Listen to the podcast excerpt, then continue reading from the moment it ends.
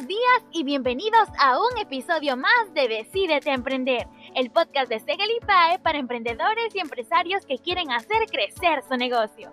Yo soy Ana Claudia y aquí hablaremos sobre inversiones, emprendimiento e innovación.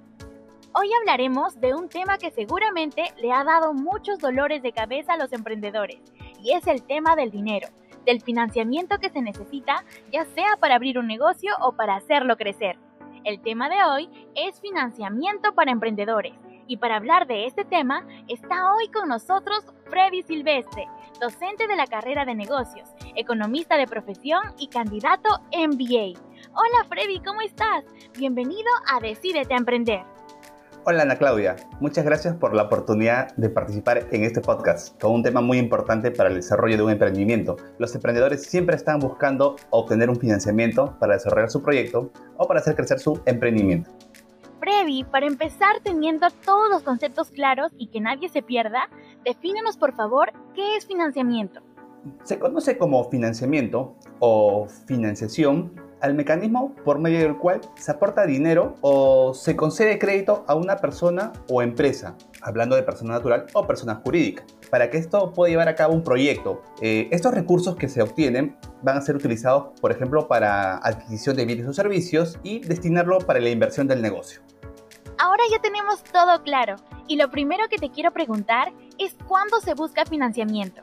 Entiendo que uno de esos momentos puede ser cuando queremos abrir un negocio o también cuando queremos hacer crecer nuestro negocio. Pero cuéntanos, ¿en qué otras situaciones es necesario buscar financiamiento? Así es, Ana Claudia. Cuando nuestro proyecto está a punto de ser lanzado, es importante obtener financiamiento y también cuando estamos en la etapa de crecimiento. Otras este, necesidades que se van a identificar es que, por ejemplo, cuando nosotros queremos expandir nuestro negocio o hacer un relanzamiento de este emprendimiento.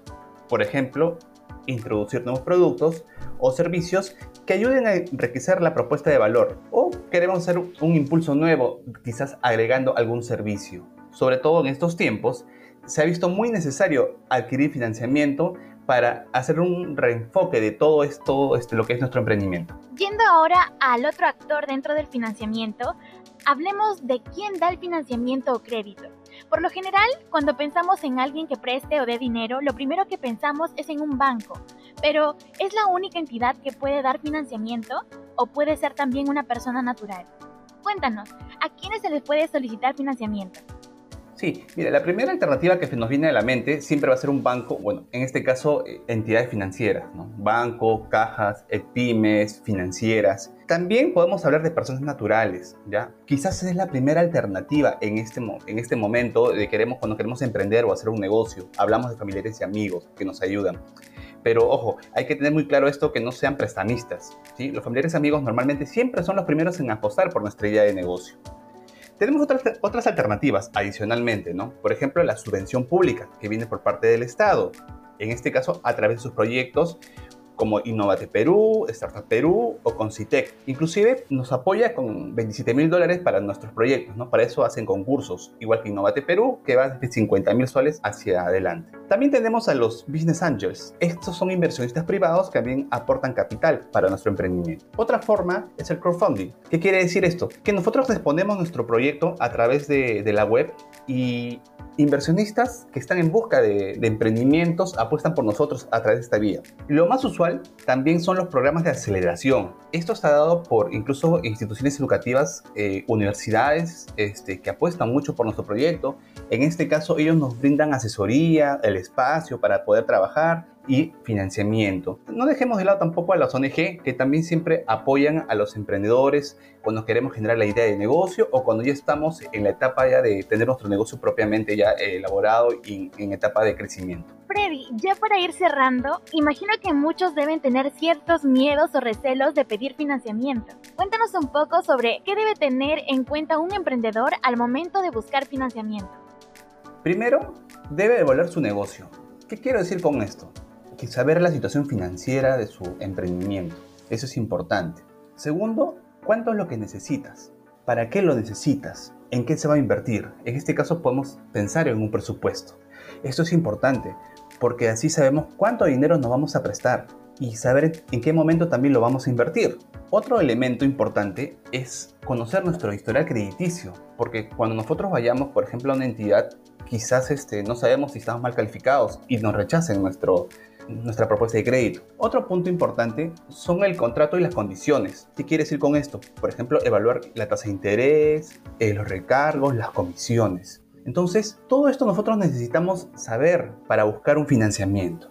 Esto es por parte de entidades financieras, por parte de lo que sería este, no sé, un banco, una caja, ¿ya? porque son los que siempre apuestan, pero por los proyectos ya este, consolidados, ¿ya? en una etapa de crecimiento. Cuando hablamos de, de, primeras etapas de una idea de, de, negocio, normalmente vamos a encontrar en este caso a las entidades del Estado, las ONG que van a apostar por esta idea. Finalmente, ¿qué consejos le puedes dar a todos los emprendedores que nos están escuchando? En realidad, este, no hay algo estricto para obtener un financiamiento. Eh, siempre vamos a tener que nosotros mostrar transparencia.